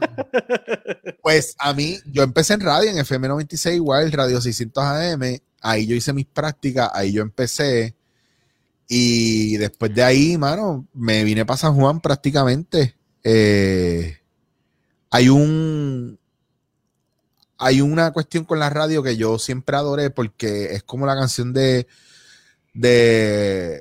De Queen, la de Radio Gaga, Radio Someone Still Loves You. Y yo, yo recuerdo ver el, el. Tú escuchas la letra y yo me acuerdo cuando yo era chamaquito, yo escuché por primera vez al Iceman, a Ronnie, a Bebo, a Rafael José, a Munchado, a todo Ya lo cabrón, que recuerdo. Eh, y cómo hacían radio por las mañanas y cómo yo lo escuchaba y yo me pompeaba y yo recuerdo tantas cosas amenas y positivas de que era en la radio. Yo recuerdo recibir a Santa Claus y los Reyes llamando a radio toda la noche eh, recuerdo las parrandas del vecino al lado y yo con mi radio bajito y de repente en turno estaba Ronnie de madrugada o Iceman de madrugada y yo los llamaba y hablamos un rato o Magic Night o todo eso. Y, y, la radio era importante en mi vida porque yo no veía televisión local.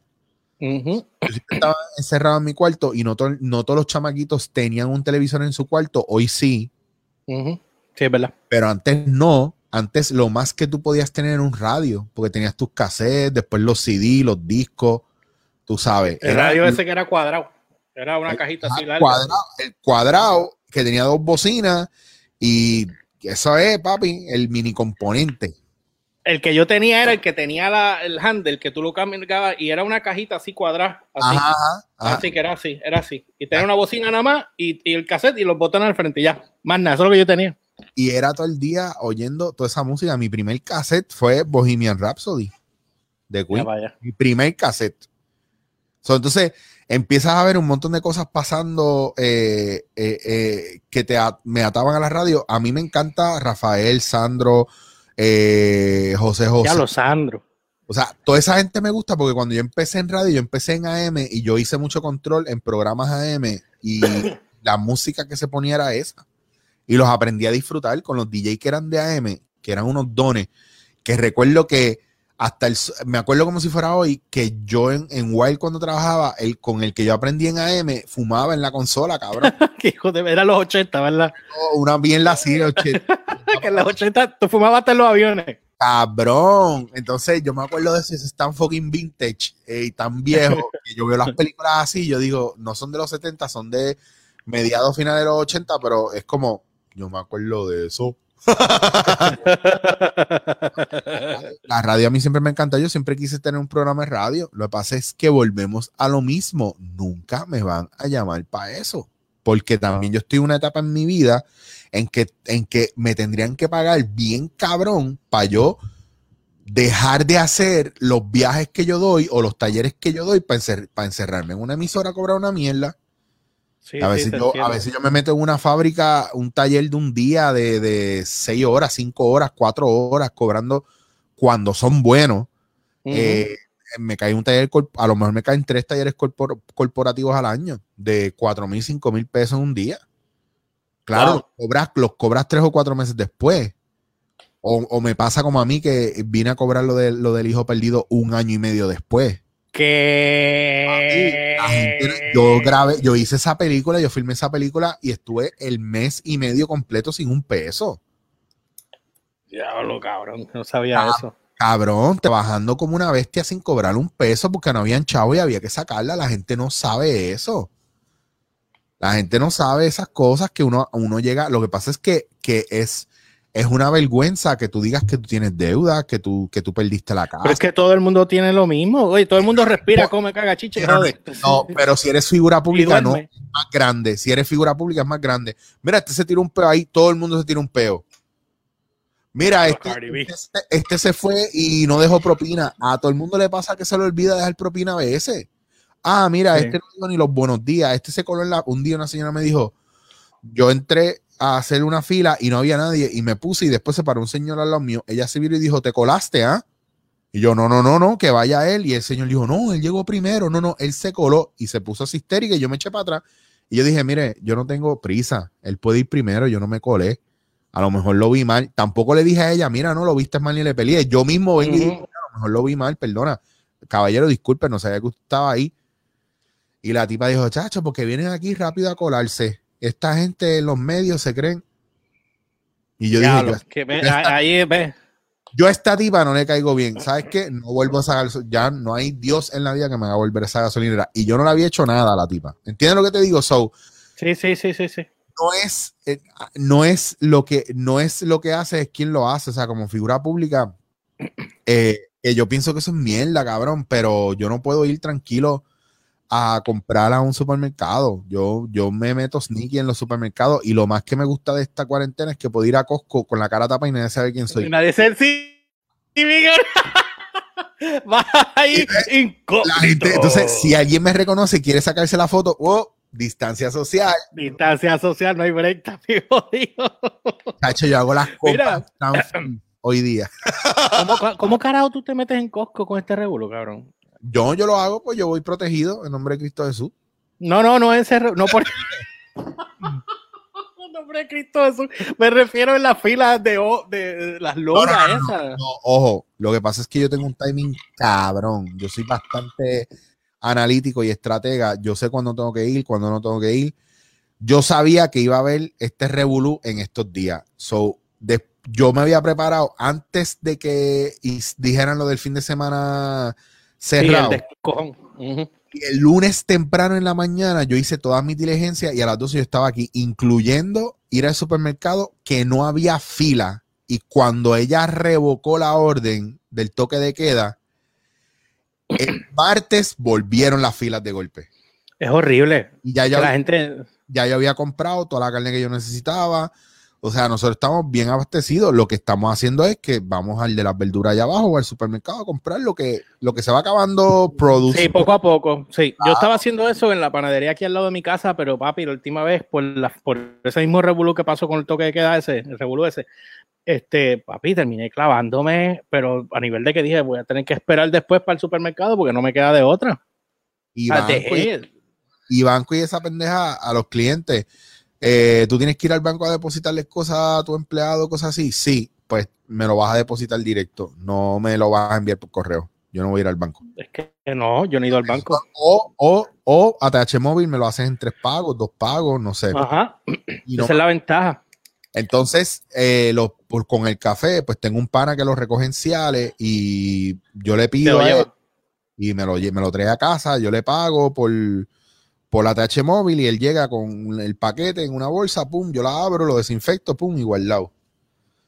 ¿Entiendes? Yo no he ido al banco, está bien, está bien, jodón. Que está Lino, está, escribiendo.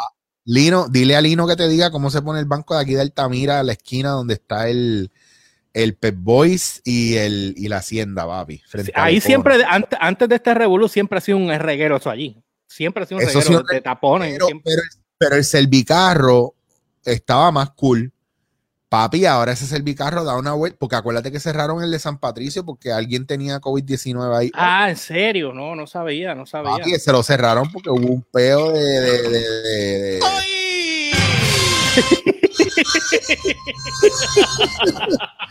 Tengo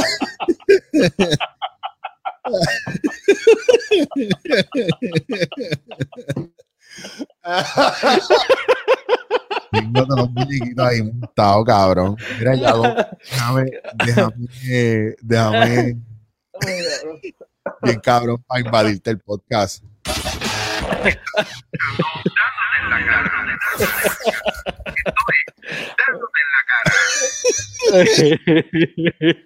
Qué cabrón. Con lo super ahí metido. Mira, este, pregunta que te hago. Si tú vas a hacer programa de radio, ¿tú, qué, ¿por qué música tú te, tú te tirarías? Nah, es que eso es bien difícil tú decirlo, porque la música, acuérdate que las emisoras tienen su programación. No, estamos claros, pero digo yo. ¿Cuál tú, preferirías? Yo, si tú me preguntas ahí, a mí, yo preferiría, si me dejaran poner la música que me diera la gana, yo usaría la, el, mismo, la misma librería musical, el mismo playlist de, de mío normal, que tiene una mezcla de un montón de cosas, menos reggaetón. Eh, bueno, hay dos o tres canciones de reggaetón que están como que para calentar a la gente, bien chévere. Y a lo mejor old school eh, underground, pero pues, mm. mire, cabrón, yo mandé a buscar por, por, por eBay el último disco que me llegó fue Queen Greatest Hits, pero la versión vieja pesada. La, la, de, la de vinilo, la de vinilo, pero la de, la de dos gramos, cabrón. O sea. Ya lo vinilo, pero tú tienes un tocadisco en tu casa. Lo que pasa, es que, no, tengo... pero lo que pasa es que no me dame, dame No te puedes parar. No. hombre, hombre, hombre, hombre. Dame yo ponerme yo. Me pongo yo, ya te puedes parar. Cuando te vayas a sentar, me avisa. Para que, no le vea, que no le vean las nalgas a este. O lo vean que eso sí. Aquí estamos protegiendo los panas. Ustedes saben cómo es. Chicho, estoy seguro, fue a buscar el disco para enseñármelo y restregármelo en la cara. Lo sabes. ya te sentaste, ok. Ahí estamos. Okay. También para colmo, tengo las rodillas jodidas y las piernas jodidas, pues me pillé la espalda. Y me vi. Esto parece una ejida, cabrón. Yo no, no es. A mí, a mí la pandemia, la pandemia me combinó porque todo me cayó de golpe me dio una pendeja en la espalda, me dio algo en la rodilla, tengo el tobillo jodido, o sea, estoy descabronado por pues, la artritis misma, mira. Yo tengo una rodilla jodida. Diablo, cabrón, ¿qué año es esto? ¿80 y temprano? ¿Tres? Este es del 80 y, espérate. Esto ¿Tres o dos? No, del 80 a los 33. No puede pasar del 5. Yo creo que esto es 83. Yo creo que esto fue 83. Esto fue. Que tiene el look. Sí. Y 8-3, ¿verdad? Este, perdón, este, este es heavy, Este es 180 gramos, Black Double Vinyl. Ah, son dos discos. La versión de Abbey Road. Ya lo cabrón.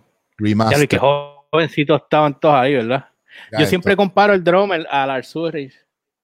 Hey. Mira, esto, mira que Papi. La película, mira, mira, Cardona puso eh, que es 8-3. Eh, yo lo vi nada más por la foto y ya yo lo reconocí. La gente son todos, son todos fanáticos. Toda ah. gente son todos fanáticos de la música. Bueno, y lo que yo, mi, mira, mi, mi binge brutal de ver cosas es, ver cosas de guitarra, eh, conciertos viejos en YouTube. O sea, mano, de verdad. Ayer yo estaba viendo Europe en Chile en el 91. Era para allá. En YouTube. Está, que me dan bajones. ¿Ah? Yo me raspo un concierto de Depeche Mode en estos días en YouTube ahí, de esos del 2010, 2009. Después vi uno más temprano, 93, 94. Songs of Faith and Devotion. Eso, esa gira que yo hice. Oh. Pero anyway, anyway, tampoco no me voy a meter en esa ahí porque, pero si tú me preguntas a mí, hubo un momento en el 2000 y pico, Dylan dijo que la, la música buena como tal había muerto y yo mm. entiendo que no es que la música buena murió, es que el tipo de música que hay ahora a nosotros no nos complace, porque a nosotros nos gustaba mucho la música que, que era algo que o no habíamos escuchado o nos retaba el oído. Y hoy día no hay cosas así, hay música que son para bailar, para janguear, para joder, y casi toda la música tiene el mismo ritmo, se hace en una computadora y se hace en un estudio, pero no hay músicos casi, de verdad. Eh, ha habido un cambio bien cabrón, porque acuérdate que los, 60, los 50, 60, 70 y 80 se definieron individual cada década. En los 90 cayó otra cosa y en el 2000 nadie entendía qué carajo estaba pasando. Eh, porque empezó, ahí, ahí, cayó el supuesto nu metal, que ahí caía Godsmack y caían todas estas otras bandas y nadie entendía qué carajo estaba pasando con la música en aquella época. y toda esa mierda que vino después, estaba ya saliendo en los 90, era como, ok, whatever. Anyway, es que no, me quiero meter ahí porque no te quiero desviar la entrevista, cabrón. No, no, no, pues ya estamos acabando, cabrón. Hemos tocado de todo y hemos ya, hemos tocado casi todos mis puntos. El único que me faltó por coger, porque antes de irnos vamos a hablar de lo de Dus Kitchen, que, quiero para que te apunte, es, la, es lo del IP address, porque tú entiendes que nosotros los boricuas acá en Puerto Rico estamos jodidos porque nunca, nunca nos vamos virales en nada. Tienes que ser alguien como Chente, por ejemplo, que ya él está a otro nivel, este, con, o Molusco, porque ya hay los medios adicionales que los ayudan, eh, pero nosotros acá, digo, tú tienes ya tú vas para 10 mil eh, suscriptores en YouTube. A lo mejor nos, nos, tienen más controlado de lo que parece. ¿Tú entiendes? Porque yo, por ejemplo, yo he tratado de que me den el, el Blue Mark ese de Instagram y no me lo han dado y no me lo van a dar tampoco. Eh, y yo te conozco ah. gente, el, el, sellito azul. Sí, sí, el checkmark, el checkmark ese, como en Twitter. ¿Y a quién se lo dan exactamente? ¿Me entiendes? ¿Qué tú tienes que hacer para que te lo den? ¿A quién tú le tienes que escribir? Yo he escrito un par de veces a donde tú puedes hacer que te hagan la verificación y yo conozco gente que tienen 10 mil, 4 mil, 2 mil y se los han hecho rápido. Y se los han dado, sí. Yo tenía un pana que me dijo a mí, ah, yo sé cómo conseguir eso. Yo tengo un amigo que trabaja con esas mierdas y, y es tan pana que nunca me jugueó. Tú sabes. Tremendo pana. Te dicen son panas, pero al final el único pana eres tú, ¿me entiendes? Cuando, cuando la gente está mal, díselo, díselo, en la cara y si no te atreves a hablar con ellos, escúpesela. Eh, Ahora puedes ir para la cárcel si le escupes a alguien en la cara. Es que no vale la pena vivir en este tiempo. De verdad, de verdad. ¿Tuviste, el, tipo, ¿tuviste el, tipo, ¿Tuviste el tipo que escupió una, una china en un video que se fue bien viral y vieron un empleado y le lo noqueó en el piso? Una falta de respeto a la xenofobia que se ha creado por esta situación Está nasty, papi. a mí no me da miedo el COVID, a mí me da miedo el miedo de la gente. No te voy a decir más nada. es que el pandemonium que se puede creer. La gente por miedo hace estupideces y dice estupideces. Mire, cabrón. Que si, que si es culpa de los chinos por, por comer murciélago. Mire, cabrón. A cabrón fuerte. George, está, bien fuerte. Estoy rebelde, estoy rebelde. Sí, ya, ya vi, ya vi. Mira, este, ya dijiste ahorita que cocinas un montón. Te explico rápido. Eh, te tengo que enviar el video para que lo veas. Nosotros vamos, nosotros, yo, yo hace un año atrás, yo empecé un proyecto de cocina que se llamaba Dude's Kitchen, que era, eh, eh, originalmente era un pana, era uno de mis mejores amigos, que es chef, que no ejerce, y yo. Entonces, pues, nos volvíamos locos por ahí haciendo mierda y y, él creaba una receta y yo hacía la mía, a mi manera. Y a ver quién le quedaba mejor. Pero la dinámica era cuando estábamos juntos, pero como ahora estamos acá, pues ahora tenemos un chef nuevo que es dueño de un restaurante y lo estamos haciendo versión lockdown. O sea que ahora hacemos lunes, miércoles y viernes, hacemos videos individuales de cualquier tontería, son, le llamamos tips. Yo subí uno ayer, yo comiendo Twinkie con mayonesa. Pero mayormente son, son estupideces las que yo hago. En el caso de, tú acabas de decir Twinkie con mayonesa. Sí. Tienes que, tienes que, tienes que verla, ahí va, ahí va. Qué cabrón. Huele bicho. Sácame de la mierda streaming esta. Espérate, ¿cómo? Mira. hace algo aquí. Mira, pues la cuestión es que nosotros empezamos a hacer ahora una versión lockdown donde nosotros estamos haciendo, eh, cada cual hace el mismo plato y a su manera. Entonces acá pues se edita y se monta con los tres. So, el video que te voy a enviar es para que lo veas. Eh, lo pueden buscar en la página. Los que estén viendo ahora pueden entrar. ¡Ay, carajo! Pueden entrar a la página de Dudes Kitchen PR. Kitchen PR. Ahí está. Dudes Kitchen PR en Facebook. Y ahí entonces pueden este Ahí está. Dude's Kitchen PR. Y ahí entonces pueden verlo. O en la página de los Barricuas, en la, la, parte de TV Show, pues ahí lo pueden buscar. Y entonces, nada, tendríamos que organizarnos para ver cómo lo pudiéramos hacer, pero quedaría cabrón porque quiero hacer una versión celebrity donde nosotros podamos tener este, celebridades invitadas en el programa, cada cual desde su casa, claro está, y hacer algo bien cool con eso. Los videos están cogiendo vuelo. El, el más que tengo tiene cuarenta y pico de mil, pero obviamente busteado, ¿no? Es porque sí, el, más, que tiene tiene 46. So, ese día celebrity sería tuyo y qué celebridad va a invitar.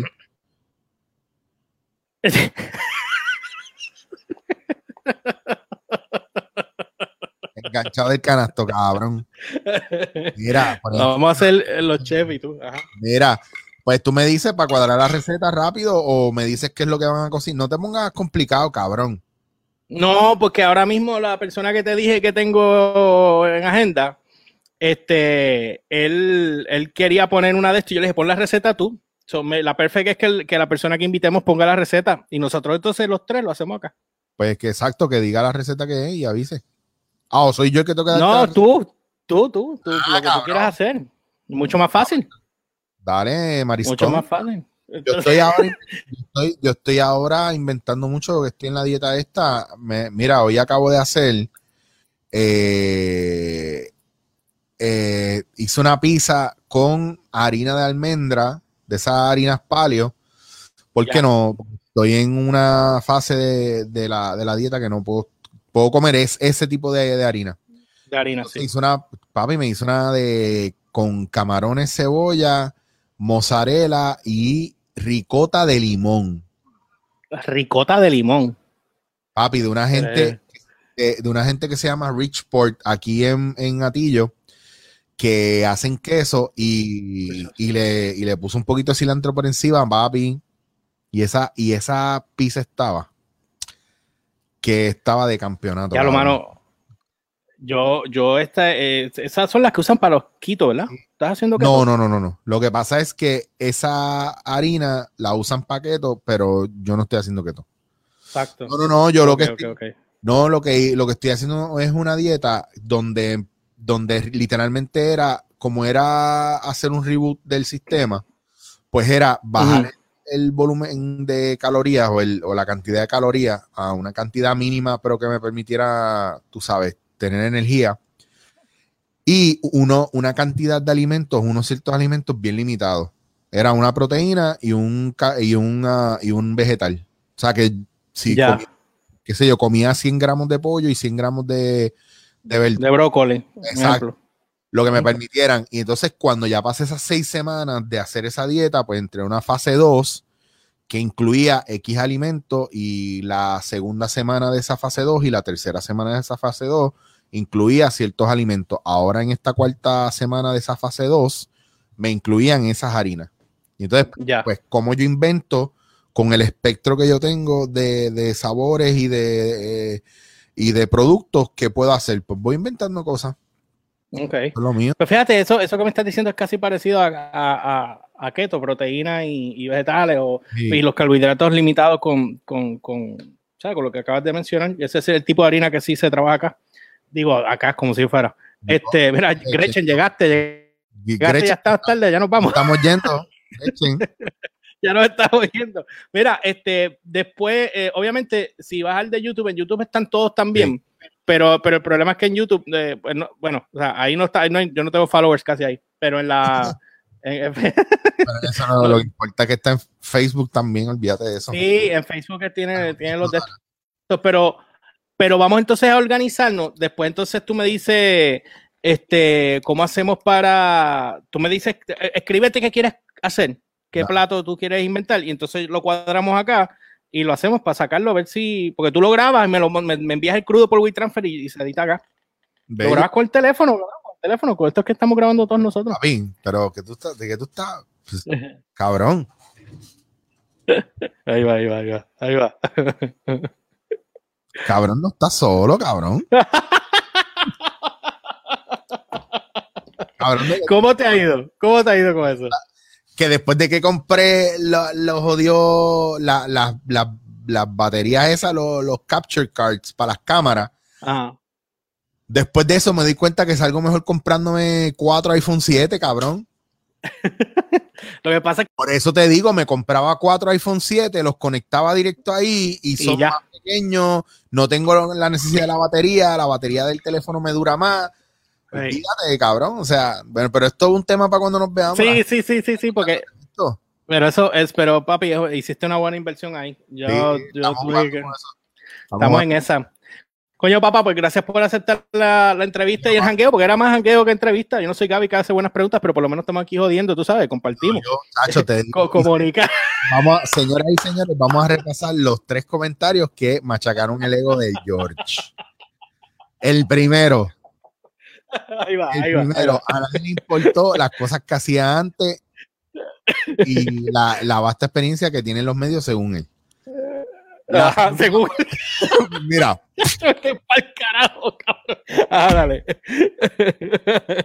Ahí va. Pum. La segunda, el intro de 17 horas, que está peor que el intro de Lord of the Rings.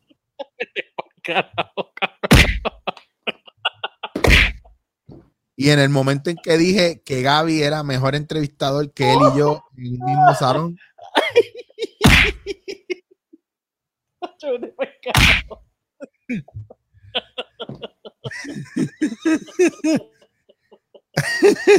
Ahora me ve los cachetes. Es que somos buenos, pero no valemos nada. Cabrón. Ah, no me hagas caso, cabrón. Tengo el pinchado y me duele la rodilla. Estoy en dolor. Ay, cabrón. Gracias por venir a esta mierda de podcast. Y entonces nos estamos comunicando para el otro, el puño. El puño. Qué cabrón te quedó eso.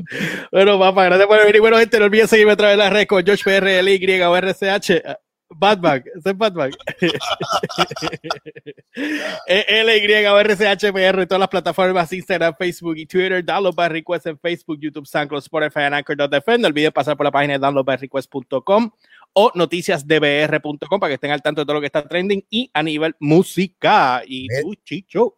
Mira, yo estoy en arroba chicho was here en todas mis redes, Instagram y Twitter. Si ustedes me buscan en Facebook, de verdad son unos stalkers y tienen problemas. Tienen problemas. Y yo te, yo te... Ah, no, pero tú me tenías antes. Ahora es que yo le digo a todo el mundo que. No, que te tagué en la página tuya de, de fanpage. El, Sabes eh, que yo no voy a repostear nada porque yo no entro ahí, cabrón. O sea, tú no haces nada ahí. Si vas a Instagram y haces algo en Instagram y me tagas en Instagram, yo lo voy a ver y voy a repostear más rápido que yo entrar a Facebook. A Facebook. Ahora yo tenía el Facebook Messenger y lo quité porque gente random de la nada me llamaba y yo a las 3 de la mañana recibiendo una llamada de alguien que yo no conocía en Facebook. ¿Qué? Tú me dices. Sí, cabrón. Sí, e, ese es el problema. Lino iba a hacer una pregunta bien cabrona, pero se quitó. Se fue ya y la gente empezaron a irse. Gretchen puso, necesito un paño para las lágrimas. Eso fue cuando tú empezaste a, humillarme y a tirar los puños. Ya entró, se lo tripió y volvió a dormir. Pues dale, papá, coño, cabrón, que bueno, hackeamos un rato, mano, hace tiempo no, no hablábamos. Eh, gracias por estar aquí, nada, nos estamos comunicando ahora para lo de Dutch Kitchen Celebrity. Cuídate. con esa mierda. Sí, me avisa, eh, de aquí a tres o cuatro meses le metemos, cuídate, éxito. Te para el carajo, dale cabrón, hablamos.